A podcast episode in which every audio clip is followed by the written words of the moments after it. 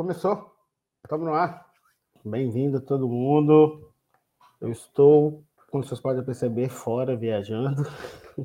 Eu achei só um cantinho onde o sinal de celular pegou bem, porque o Wi-Fi uma porcaria, para falar com vocês, mas estamos aqui, cara. Então, deixa eu me ajeitar na cadeira aqui. Boa noite, Biratã. Bem-vindo. Bem-vindo a todo mundo. Mais um podcast, ICS Security Podcast. João Henrique está aí, sinal muito bom, obrigado. Então, é, a câmera não precisa estar muito boa. Não. O diretor que gosta de câmera boa, eu estou encostado na parede aqui, porque eu acho que é melhor. Vamos lá, mais um. Esse tema muita gente pediu de incident response. É um tema muito bacana, é um tema difícil de fazer. É o foco de detecção né, de toda de toda reatividade, né, detectar e responder. Eu queria convidar vocês a, a participar desse webinar. É, vai ser no próximo dia 22, às 15 horas. E eu acho que o diretor tem um recadinho aí para vocês aí. É isso, diretor? Se for, solta o trem aí. Alô, você, bem-vindo novamente. Estou gravando essa chamada para convidar vocês para um, novo webinar que a gente vai ter no dia 22 de março, às 15 horas, aqui nesse Bate-Canal. A gente vai falar de OT MDR, Managed Detection and Response, ou famoso SOC aí que todo mundo fala. A gente vai dar um foco muito grande em formas de detecção, tipos de fontes de dados, como que a gente faz o serviço, o que, que a gente usa, o que, que a gente espera de dar detecção. E vamos falar principalmente da resposta de como responder aos incidentes que a gente detecta, de como categorizar o risco. Vai ser bem legal. Então, vem com a gente, a gente vai passar muito conhecimento, mas sempre em cima do serviço que a gente tem na Múlio de OT MDR, que é monitoramento contínuo 24 por 7. Né? Ah, uma coisa legal também que a gente vai falar vai ser sobre integração com o SOC de IT, como que a gente faz isso, só trabalhando o nível 1 ou só trabalhando o nível 2 ou fazendo todos. Vai ser legal. Vem com a gente, dia 22 do 3, às 15 horas. O link deve estar por aqui em algum lugar. Acho que é aqui embaixo. Acho que o diretor vai mandar aqui embaixo. Vem com a gente, pessoal. Aguardo vocês. Valeu.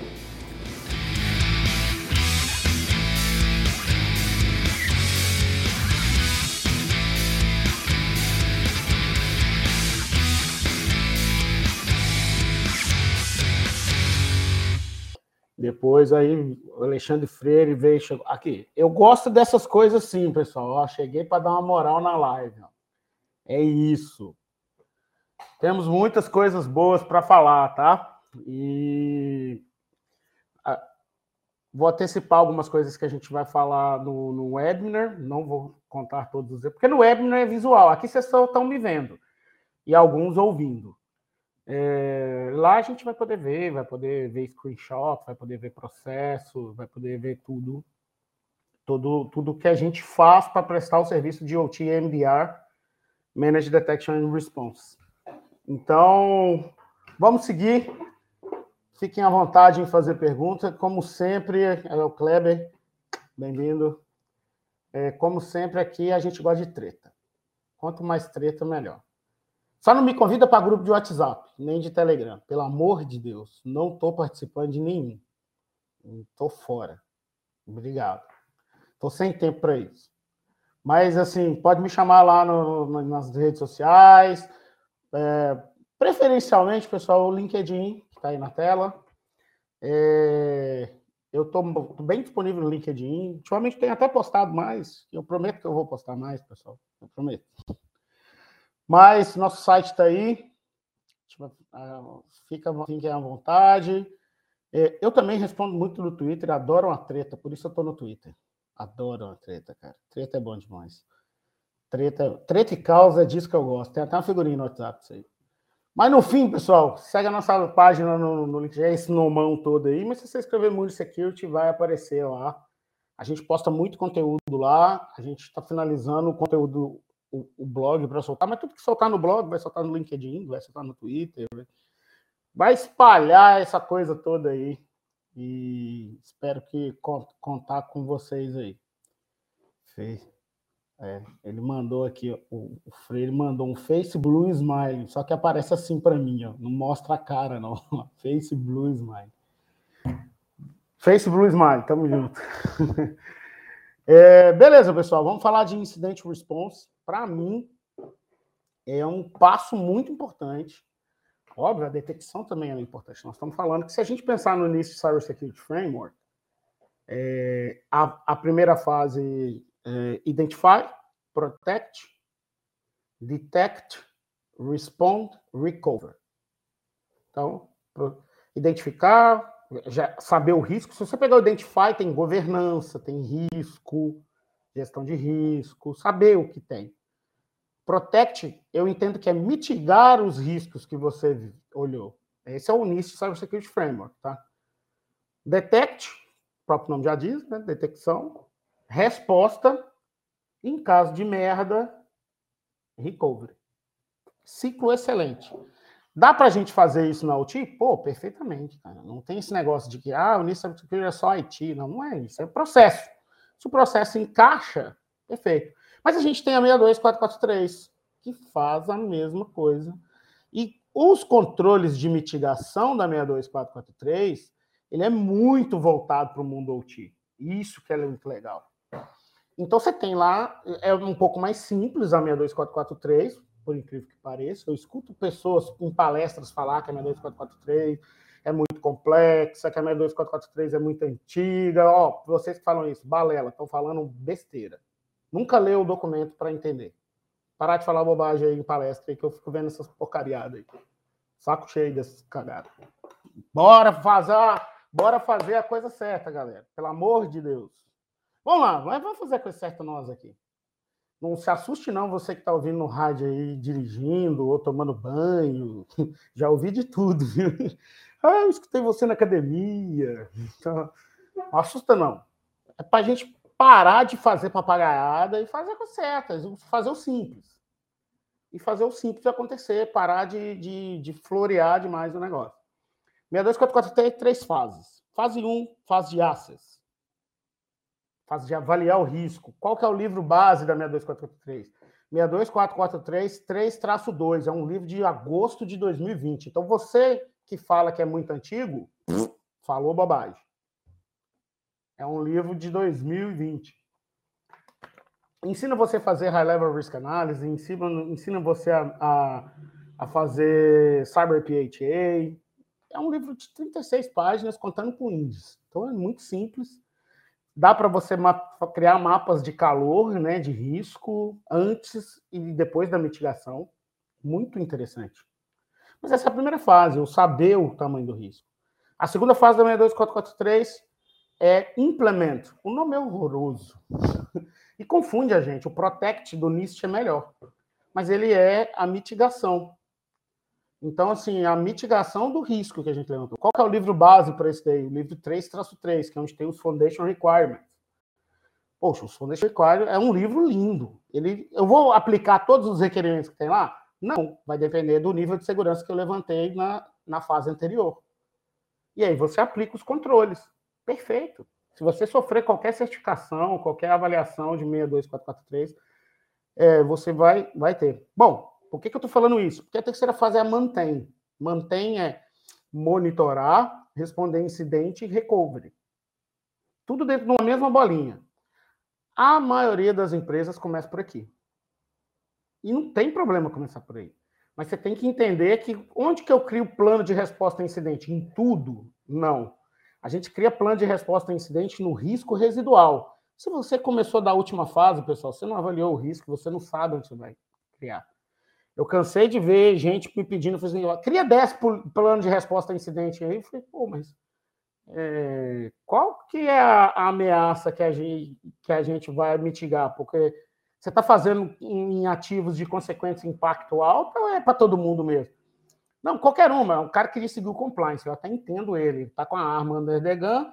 Alguém da auditoria do board falou que ele tem que fazer 10 planos de resposta a incidente. Isso afeta o PLR dele no final do ano. Ele está se, pouco se lixando se vai ter aplicação ou não. Vai lá, quer cumprir e receber o PLR. Cara, eu faria igual. Eu faria igual. Porém, isso não é gestão. E isso está longe de ser gestão. Então, assim, isso é band-aid, né? É, vamos, vamos, vamos pegar essa pergunta do, do, do, do, Freire, ela é muito interessante. Ele falou que a ISA divulgou um draft, isso foi em 2021, de novas caixas, que tem até de IoT, entre outros tempos. Verdade, isso é verdade. Qual a previsão desses livros, Freire? Só Deus sabe. Vou te explicar por quê. Eu faço parte do comitê da ISA. A gente, só para vocês terem uma noção, lá na BNT, para tradução da norma, se o Fabiano estiver ouvindo, me, me ajuda aí, cara. Nós estamos indo para o terceiro ano, né? Não. Foi 2021, Mandolese foi presidente de 2022, exato. A gente começou em agosto de 2021, então não foi em agosto, não, foi antes. 2021, o livro 1-1, que é nada mais que um glossário. É... Agora, é, a gente queria publicar na, na, na, na gestão da presidência global do, do, Carlos Mandolesi, que é um brasileiro, gente fina demais, mora lá na Irlanda, é, que terminou em dezembro, não deu tempo. Até hoje não saiu. Vai sair, mas veja bem, é um livro, isso só. Opa, pausa, pausa, que é minha mãe. Minha mãe, boa noite, Deus te abençoe. Saudades, sabadão, tamo junto, tá? Sabadão, Minas, casa de mãe. Mãe, mãe falou, se tiver outras mães aí falar, Charlita Paixão falou, não joguei, não joguei o boa noite dela aqui, né? Então tá aí, chegou mãe aqui, mãe tem prioridade. Enfim, eu acho muito difícil, Freire, até porque não está tendo nem as discussões ainda, cara.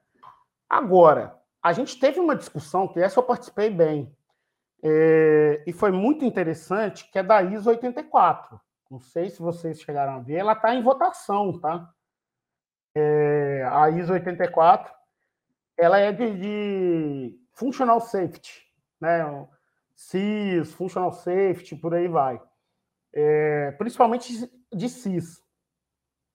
Cara, é impressionante. Essa nova norma ISO 84, ela tem um capítulo dentro dela inteiro falando de avaliação de risco da 32. Cara, você papel celulose, você tem isso, cara. Tem empresa de siderurgia que tem isso também. Então, o CIS a norma de sorte com Risk Management 62443. Ah, Kleber, papel celulose. Vamos lá. pergunta dele é boa. Por que não criar o plano de resposta para as riscos normais, só para os riscos residuais? Quais riscos é melhor? Vou te dar um exemplo prático, tá?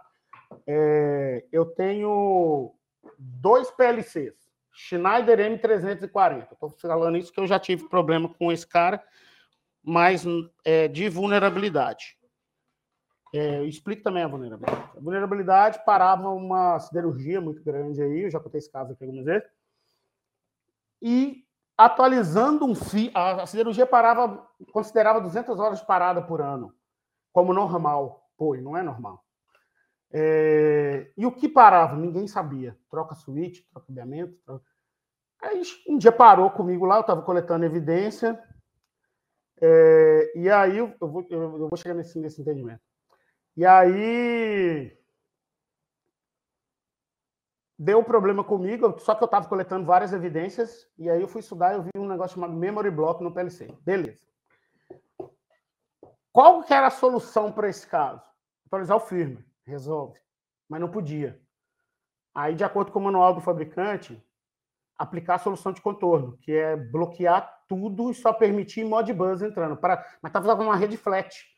Para isso, a gente teve que segmentar, a planta já está parada segmentar, colocar numa, numa segunda subrede, que é da rede barra 16, e aí usar o switch camada 3, porque não tinha firewall, hoje tem firewall, mas não tinha na época, só para fazer o bloco de entrada para lá e só permitir Modbus. Pronto, nunca mais parou. Beleza. Mas veja bem, você tem dois PLCs com esse problema. Um com consequência impacto 5, outro com consequência impacto Três. Sabemos que risco é ameaça vezes vulnerabilidade vezes consequência e impacto. Bom, qual que é a mitigação? Esses dois casos que eu citei. Mas no 5, eu não posso aplicar. E no 3, eu só posso aplicar solução de contorno, que não é redução de risco. Não, eu não, o, o, esse risco desse PLC, se eu aplicar o, o, esse risco desse estudo de caso, se eu aplicar o, o, firmware, eu zero risco. Eu não tenho mais risco disso. Eu zero esse risco. Eu vou ter outros que vão ser analisados. Eu zero esse risco. Agora, a solução de contorno me deixa com um risco residual. Eu, é, ele faz uma solução de contorno, mas eu tenho que olhar se, se o Fire está funcionando, se o switch está travando, tá, se o switch camada 3, e por aí vai. Então, isso me força, num plano de resposta a incidente, desenhar como que deu problema, é o problema que de, de no caso era de protocolo ARP, é, então eu, eu não tenho que ver só o PLC, eu tenho que ver o switch, eu tenho que ver o Fire, eu tenho que ver outras itens você vai colocar na sua política.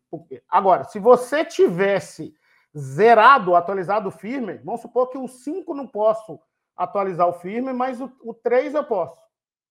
Por quê? Porque ele não tem consequência impacto se eu dar uma parada tão alta quanto o 5. Então, eu atualizo 3, eu preciso criar um plano de resposta para esse use case? Não precisa, porque você não tem esse risco mais. Por isso, o risco residual. Né? Agora, riscos normais, aí tem que definir. Você tem esse risco? Eu vou, vou citar um exemplo. Um, um, um, amigo, vou citar o nome, ele chegou para mim e falou assim: é, saiu aquele negócio do Log4j, né? Pegou muita coisa da Siemens. A Siemens soltou vários alertas de produtos e tal. É, e aí esse cara me, me contou assim, cara, participei de uma reunião de não sei quantas horas galera preocupada com o Log4j, e todo mundo preocupado com sua área e tal, tal, tal. E para a gente fazer correção, óbvio que sistema operacional a gente tinha, né? A gente tinha que fazer muita correção, mas nos produtos Siemens, em especial. E aí, debatendo, debatendo, debatendo, de repente, horas depois, um falou assim: pô, mas a gente não tem esses ativos aqui, não. Peraí, então não tem o risco. Estamos aqui perdendo tempo. É um risco, tá todo mundo falando, todo mundo falou, mas ele não tinha esse risco lá. Ele não tinha esse problema. O risco, então, enfim, não faz sentido nem pensar esse tempo.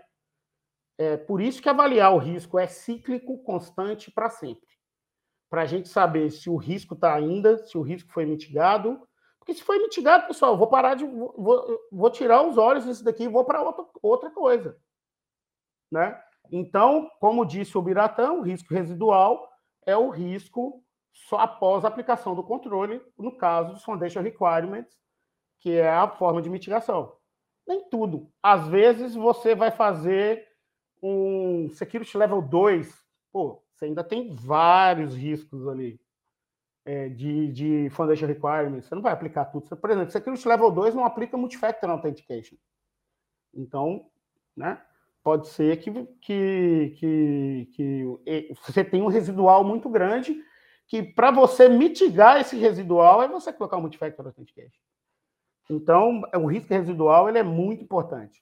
É, desculpa, avaliar o risco é muito importante para a gente saber o que é o risco residual, porque senão, okay, é, sei lá, quantas pessoas tem num time, time aí, Cleber? Sei lá, você, eu time, muita gente é eu time, né? É, ou eu mais um, eu mais dois para 18 plantas. Não vai dar conta. Você não vai conseguir. Você vai passar a vida criando plano de resposta a incidente. E plano de resposta a incidente genérico não funciona. Tem que ser um plano de resposta a incidente certeiro. Está um outro caso. Antes da gente entrar em mais detalhes. É, eu, tava numa, eu já citei esse caso aqui 200 mil vezes, vou citar de novo.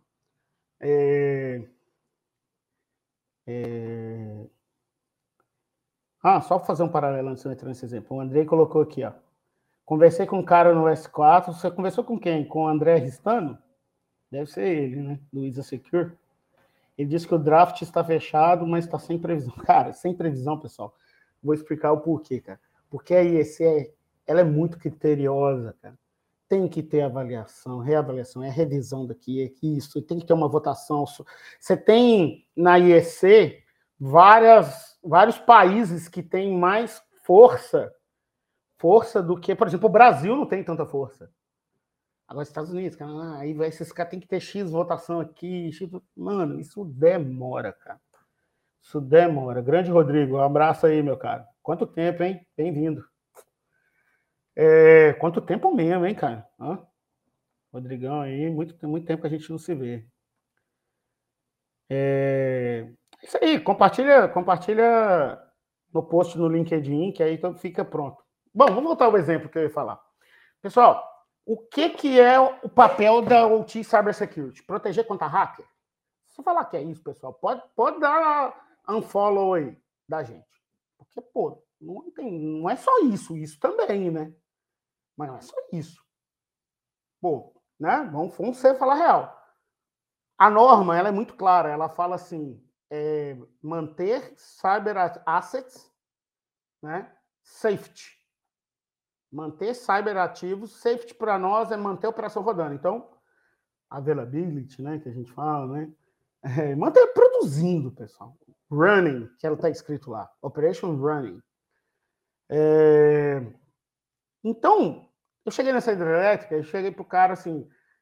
É... não escaneei nada, não analisei. Muita gente acha que a gente fica usando o TIDS para fazer assessment e não usamos, cara. É... usamos isso aqui ó, e, e, a, e, a, e a visão. E a experiência do analista que vai. E aí, esse dia era eu, foi em 2021, essa, essa, essa, essa visita. Cheguei para o cara e falei assim, cara, só para falar que o seu ambiente é pequeno, o que, quais são as criticidades e impacto de cada coisa que você tem aqui? Aí ele começou a me falar. Cara, a gente, hidrelétrica é até três turbinas, ela não é tão grande assim, e a gente começou a mapear os ativos, sim, na mão mesmo, entendeu? Mas só que a gente mapeou com consequência e impacto. E aí, na, na análise, a gente chegou, é, é, óbvio que, sei lá, numa das plantas do Kleber aí vai ser impossível fazer isso na mão, né? Não vai ficar. Vai precisar de uma ferramenta aí, vai precisar do nozômetro do, do, do, do, Freire aí, Freire, ó, já procura lá, ó. É, vai precisar disso aí, para levantar mais ativo. O Otori também faz, então vai precisar de mais entendeu? É, mas no caso desse caso era pequeno. É, por que, que o levantamento automatizado ajuda? Mas ajuda a gente ir atrás da consequência impacto. Consequência impacto, pessoal, é um atributo dos, da gestão de ativos. E quase ninguém pensa nisso. Por quê? Porque risco, a forma de risco é ameaça vezes vulnerabilidade vezes consequência impacto. O que eu mais vejo no mercado é as pessoas só tratar a caixinha vulnerabilidade. Pô, mas tem mais três caixinhas aí na fórmula. Aí eu vejo é, indicadores de risco. Eu falei, mas calculou consequência impacto? Não. Então, só está no CVE, então, né? Porque aí você só olha a tecnologia. Você não está olhando a, importância, a aplicação disso daí no, no, no segmento, né? Enfim, é, voltando. Aí o cara falou assim, ó, esse SCADA meu aqui não pode parar. Falei, bom, beleza. Quando eu cheguei, o SCADA era um Windows NT Workstation. Pô, NT Workstation, NT Workstation, cara, isso foi em 2021, pessoal. NT Workstation. E era uma máquina HP. No web, né, quem participou, eu vou mostrar, eu vou mostrar essa foto. É, vou anotar aqui para mostrar essa foto aqui, porque senão eu esqueço. Aí já era. Enfim. É, aí o cara chegou e falei, já parou alguma vez? Ou seja, já deixou, esse cyber ativo deixou de estar safety? Sim. Eu falei assim, o que, que você fez? Instalei outro? Eu falei assim, mas por que você não atualiza esse, esse firmware, esse sistema operacional aí? Porque não pode? Porque custa X milhões de dólares a atualização do sistema que está aí dentro. Então, quer dizer, a chance de atualizar é zero. Vai ficar o Windows NT Workstation. E NT Workstation não tem antivírus, o log é ruim, sistema de diretório é uma porcaria. Não tem o que fazer. Né? Não, tem, não tem como você fazer muita detecção, muita muito bom. Ah, vou rodar um, um, análise de vulnerabilidade. Vai dar tudo vermelho. Não tem... Mas esse é o cara que está lá. Eu preciso manter esse cyber ativo safety. Aí a norma nos traz o conceito de zones and conduits, né? Com restricted data flow. Primeira coisa que você tem que fazer é isso. Ponto final. Segundo ponto, sabendo que tudo ali é um risco, e quantas horas falei, você gasta para instalar uma máquina nova? O cara falou assim, pô, gasto 12 horas, eram umas 15 horas, 12. Vamos voltar 12 para conta ficar Falei assim, porra, 12 horas. Tá, porra, 12 horas de parada. é, por uma hidrelétrica é muito tempo. Tá? Às vezes até problema no ANS, entendeu? É, porque não está mandando dado. É, aí cheguei para o cara e falei assim: então é o seguinte, o que você acha da gente criar um plano de resposta a incidente? Vamos comprar uma segunda máquina e deixar instalada. E criar um procedimento, caso tenha um, incidente em cima dessa primeira, ele fazer backup restore dos dados e ela voltar ativa.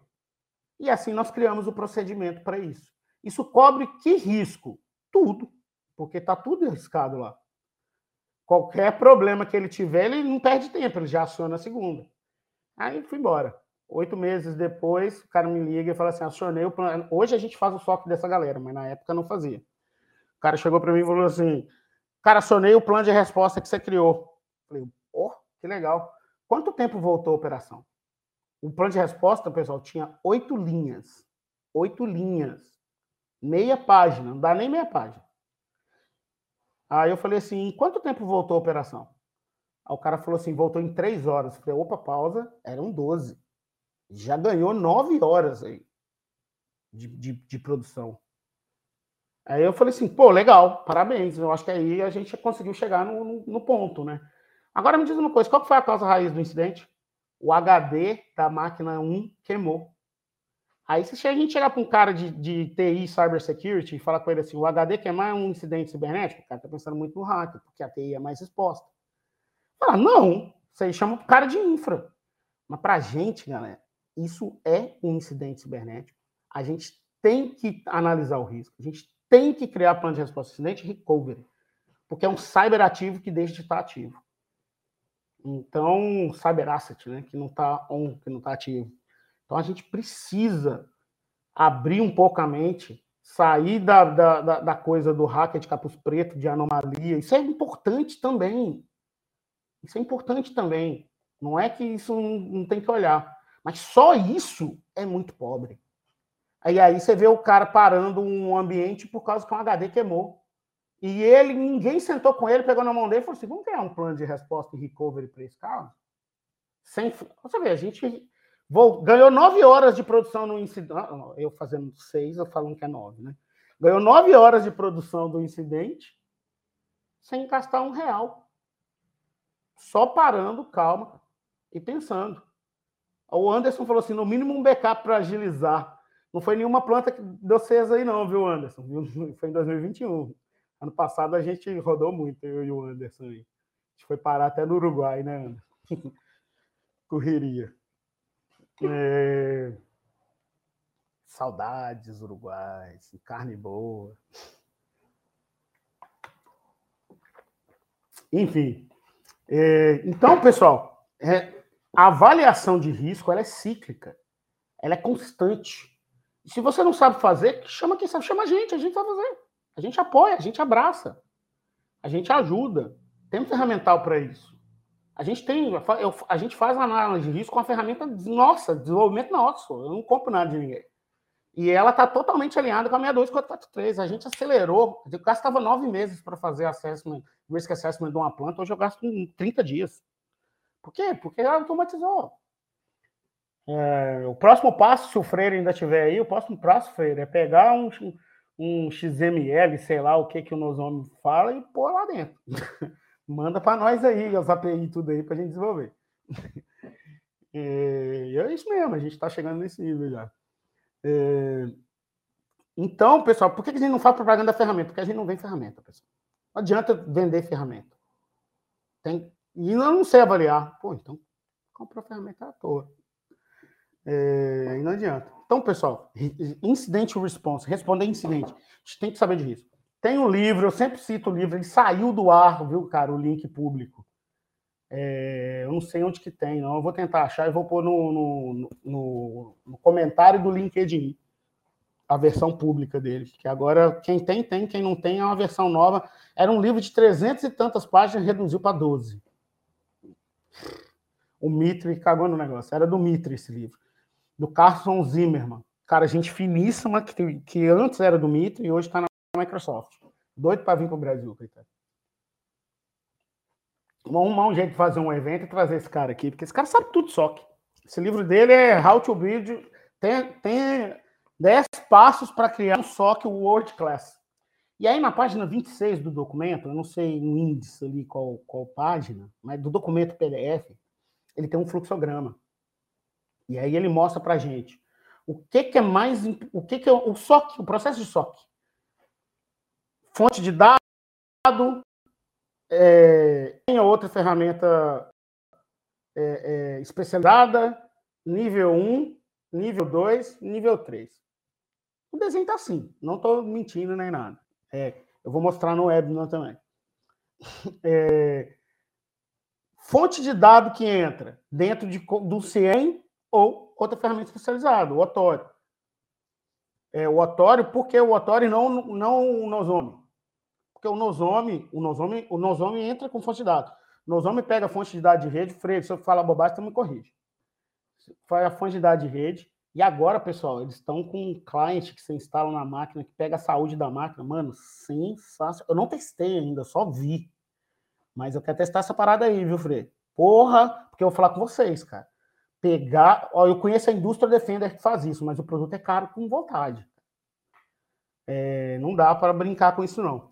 Mas, cara, é, é muito difícil pegar fonte, pegar log de máquina. É muito difícil, cara.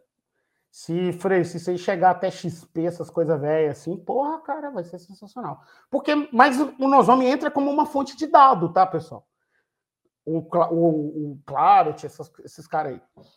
É, mas aí eu tenho outras fontes de dados. Eu tenho o log do Fire, o log do Switch, log, log da porra toda, log de banco de dados. Você tem lá pesquisativo de PLC, até o Nosome até faz isso. Você tem várias outras coisas. É, o que é muito, o que é muito bom. Mas não é uma fonte de dados só, são várias. Isso tem que cair numa ferramenta que entenda isso. Nem sempre o CIEM entende isso. Esse é o problema. Por quê? Porque o parsing que foi desenvolvido não foi, não foi feito com viés de OT, não foi feito com risco operational. Foi feito com risco information. É diferente. Por que, que a gente usa o Otório aqui para isso? Porque o Otório é uma ferramenta, um OT só, uma ferramenta que apoia o, o, o CIEM fazendo toda a coleta de dado, correlacionamento e alerta. Então, por exemplo, o Nosome, ao invés de eu ligar ele no CIEM, eu vou ligar no Otório. O Otório não concorre com o Nosome. O Otório é uma ferramenta de, de visão de risco, correlacionamento e análise de várias fontes de dados. E ela é uma ferramenta que faz case management específica para incidente response. Coisa que, que o, o não faz, o Clarice não faz, os outros não fazem. Porque eles são focados em coletar as evidências, analisar e te entregar mastigado, que é bom pra caramba. Já facilita muito a vida. As evidências estão todas ali. Se pegar um alerta do Nozomo, tem, tem lá o PICAP dele. Eu não sei o de, de client, porque eu só vi imagem e vídeo. Mas eu vou testar isso aí ainda. Enfim, coletei, coloquei numa ferramenta, seja ela especializada como motor, ou seja um CIEM, eu vou ter um nível 1, que é o frontline, que é o pessoal que vai ficar 24 por 7 olhando. Esse pessoal é reativo. Por quê? Porque eles não ficam tentando mitigar o risco. Eles ficam analisando o que acontece e se, e se der alerta, ele coleta as evidências. Mas a primeira coisa que esse nível tem que fazer é: isso é falso positivo? Ou isso é positivo positivo? Sei. Porque a chance de ser um falso positivo é gigantesca. Então, então, assim, eu já vi casos de falso positivo. Então, esse é o papel do nível 1. E o nível 2? Incidente responder. Vamos supor que seja um incidente real, é um positivo positivo. Estou morrendo de calor aqui. É, é um positivo positivo. Ele vai para o nível 2. Qual que é o nível 2 vai fazer? Ele desconfia do nível 1, do incidente do frontline, e faz um deep análise. Ele volta na ferramenta e fala assim: será que é isso mesmo? Será? Vai conferir as evidências. Será que é isso mesmo? Será que esse cara não deu uma viajada? Agora, por que, eu estou falando isso? Porque muita gente fala assim: tem que ter SOC de IT e SOC de OT. Cara, se o IT e o OT não conversa dentro da empresa, é o certo a se fazer. Mas se tem diálogo, pessoal, o nível 1 ele pode ser treinado para ser IT ou OT, porque ele está coletando evidências. Agora, o nível 2 de incident response, ele tem que ser especialista. Então você não pode ter uma bola dividida aqui, não. Você tem que ter nível 2 de OT, nível 2 de IT. Tem que ser separado. Aí, aí o nível 2 não tem como. É, mas aí, beleza. É, um ativo a, a OT, que teve um incidente nele, detectado, é, ele tem consequência impacto alta, isso é importante. O Otório a gente cadastra na gestão de ativos a consequência de impacto, justamente para gerar o valor de risco. Então a gente sabe o risco desse cara. É, antes, na, na, resposta, na detecção já sabe o risco desse cara. Às vezes de, tem determinados ativos que já é sala de guerra, você abre né? de cara. É, é, óbvio, tem incidente que é parada, né? Tem incidente que é uma investigação. É, enfim, sei lá, um pontation malicious host. É um, um, um host malicioso em potencial. Não quer dizer que já é. Eu vou ter que investigar isso daí. Enfim. É, e aí o nível 2 toma a decisão. Bloqueia o usuário, bloqueia a porta, isola o cara da. Sei lá, são N, N, N respostas.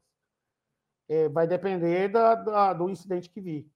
Mas você tem aí a resposta para dar. Beleza, isso é a reação. E o nível 3? O nível 3 é Threat Intelligence, que é a proação sei lá, recebi um feed que mostra que tem 100 vulnerabilidades muito críticas.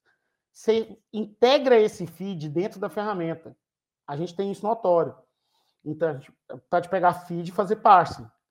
Kaspersky, Dragos, a própria Autori tem a dela. É, Dragos é muito boa e é a única coisa que ela vende no Brasil, tá, pessoal? É o feed de inteligência deles. E o feed de inteligência deles, para mim, é um dos melhores que tem. O da é bom, mas o da Dragos é melhor. É, porque os caras são muito foda lá mesmo, né? É, enfim, o feed, se está correlacionado, dá para fazer isso automatizado. E aí vai chegar na tela do cara do Thread Intelligence. Olha, desses 100 que o feed mandou, eu tenho três. Opa, tem três? Cara, então encaminha para o Incident Responder fazer a mitigação desses três, acionar o cara. Isso aqui é proação, não é um incidente. Ensinar para os caras o que tem que ser feito, chamar o, o dono do ativo, ver se tem plano de resposta, se não, desenvolve um novo. Basicamente isso. É, mas qual que é o principal disso tudo que a gente falou? É o CIEM? É a ferramenta? É o Incident Responder. É a principal camada do SOC que é ele que toma a decisão, ele que investiga mais profundo. Ah, quer dizer que a ferramenta não é importante? Não, tudo é importante. Nível 1 é importante, nível 3 é importante, ferramenta é importante. Mas o nível 2 é o principal. E o nível 2 ele tem que ter um alinhamento muito forte com o negócio. Então, se você está pensando em terceirizar seu Instant Response, não tem problema. Mas tem que ser quatro mãos. Porque eu sei de tecnologia, eu não sei do seu momento operacional. Então não tem como você falar assim, você vai fazer tudo sozinho. É impossível. É impossível. Ou a resposta vai ficar padrão. E aí não é um serviço bem feito. Não é o que a gente quer fazer aqui. A gente já dispensou o negócio porque o cara queria isso. Ah, não, você vai comprar de outro cara aí. A gente não vai conseguir te ajudar, não. É, porque no fim do dia, cara, fica um negócio mal feito e não é o que a gente gosta de fazer. É, a gente gosta de fazer um negócio bem feito. Bom, espero que tenha sido claro até, até o presente momento. Então, resposta a incidente, pessoal, é muito fundamental. O próximo passo da resposta a incidente, que a gente não vai falar em nem podcast, nem, mas eu vou falar um pouco no web, é o recovery. Por quê? Você vai fazer recovery para quê? Para tudo que você tem criticidade de impacto alto. Independente se tem risco definido ou não. Mas vamos supor, no caso desse exemplo do XP, que é crítico, do, do NT que eu citei. Cara, deu um incidente que causou um desastre, a gente acionou o recovery, que era o plano de resposta ali que a gente desenvolveu, que era um recovery também. E aí voltou a funcionar. É, voltou a operação. Então, isso é caso a caso. Ferramenta não vai fazer isso para você. Isso ainda exige uma calma do ano, exige uma abertura muito forte da empresa é, da empresa por si só, de todos os membros, de todas as áreas, para entender a necessidade operacional, para entender consequência e impacto. Isso dá trabalho, você só fazer isso uma vez. Mas dá trabalho. Às vezes a pessoa fala assim, não, dá trabalho, é demorado, não vou fazer não. Pô, procrastinou o negócio. Mas é importante, pessoal. Então vocês entendam, resposta a incidente não é um documento, é um processo. O documento faz parte, mas é parte, não é principal. Né? Então, você que está pensando em me ligar, falando assim, Eduardo, faz 10 procedimentos de resposta sem incidente, não liga, não. Liga, liga para outro. Porque isso a gente não vai fazer. Porque não está certo. Está errado. Está é, tá errado, vai dar trabalho, não tem gestão. Se o cara sai, perde o serviço todo, cara, precisa. A gente, a gente não é perpétuo. Mas se você pegar, por exemplo, uma Clabin da vida, está mais de 100 anos aí. Quantas pessoas não passaram aí? É óbvio que os processos foram mudando em 100 anos, mas a empresa continua. A gente é um troco de empresa, morri, mudei, mas a, o processo tem que continuar. Então a gente tem que ter esse pensamento do processo operacional continuar o tempo todo. E às vezes a gente esquece disso para pensar no curto prazo no, no, no under the gun do auditor que o board mandou. Vamos questionar esse auditor, talvez ele tá, tá certo. Vamos ver o que o Rodrigão mandou aqui. Ó. Utilizar histórico de incidente de falha ajuda alguns cenários. Cara, isso faz parte da gestão de risco, né? Vai depender. É, a consequência impacto disso é baixa? É. Ah, então mantém ponto único de falha. Eu, você analisou o risco? Analisei. A tolerância da empresa de 0 a 25 é 10. Esse risco está em 8. A gente, é a pergunta que eu faço: a gente tem que fazer alguma coisa? Não tem que fazer nada, pessoal. Não tem que fazer nada. O risco é baixo. Ele está abaixo da tolerância a risco que a empresa tem. Toda empresa tem uma tolerância a risco. Agora, não, eu analisei o risco está 15. É 10. Ah, não, então eu vou mitigar esse risco. Mitigar como? Talvez tendo um, um, um HA, por exemplo. Mas quando alguém chega para mim e já fala assim, eu quero HA. Cara, chutou, não analisou o risco, não fez nada. É óbvio, você vai pegar um Fire. Muita gente compra Fire em HA. O firewall em HA, ele é importante? Pô, ele é, cara. É o caminho que você tem de saída para a internet. Se um falhar, o que, que perde, né? Então, normalmente as pessoas colocam dois. É, e se a aplicação não conseguir ter HA? Então, você tem que ter um bom plano de detecção, resposta e recovery. Que aí é o NIST, Cybersecurity, como ele mostrou, e o, a fase de mantém da 62443. Pessoal, para quem, quem acompanhar, se você escrever NIST CSF, Cyber Security Framework, NIST CSF, Excel no Google, vai vir uma planilha. É a planilha do NIST Cyber Security Framework. Que no lado esquerdo, ele mostra todos os, os domínios, esses cinco que eu citei, com cada caixinha do NIST Cyber Security Framework. E do lado direito, ele mostra a equivalência na 62443, ou seja, a própria NIST reconhece a 62443 como como é, standard, né, norma de cybersecurity. E aí eles fizeram um comparativo. Se eu tiver isso aqui na IT e tiver isso aqui na OT, estamos juntos. Isso é muito prático. É muito prático. É, vamos lá. Vamos, vamos para nós finalizar, que 50 minutos falando derretendo aqui nesse lugar. Tem alguma pergunta aí, pessoal? Quem veio tem direito de fazer pergunta. Você que está ouvindo depois, não. Mentira, eu respondo todas as perguntas que chegam para mim. Quem me conhece sabe disso. Manda depois, não fica com dúvida, não. Né? Bom, diretor, o videozinho está aí. Eu queria convidar vocês mais uma vez. Se inscrevam no webinar. Tá, aí o QR Code aí, se você está vendo a televisão onde você está vendo. Se inscreve no webinar, vem com nós. Quer entrar em contato com o nosso time também, pode entrar em contato, tá aí. Vai, esse link vai cair direto para alguém para conversar com você. É, não deixa de entrar em contato com a gente, não. Incident response é um passo muito importante, mas não é fácil, não é rápido, demora, mas tem que começar uma hora. Mais pequeno e cresce. Beleza? Conta comigo aí. Vou parando por aqui. Tendo pergunta, fica à vontade de mandar, pessoal. Até semana que vem. E depois na outra semana de novo. Ixi, na outra semana como é que eu vou fazer? Vou fazer lá do TC. Do TCAL lá no Rio de Janeiro. Vou fazer, vou fazer no meio do, do negócio, então. Beleza? É... Vou deixar o do Webner aqui de novo. Beleza, pessoal? Obrigado demais. Conte conosco. Um grande abraço. Até a próxima.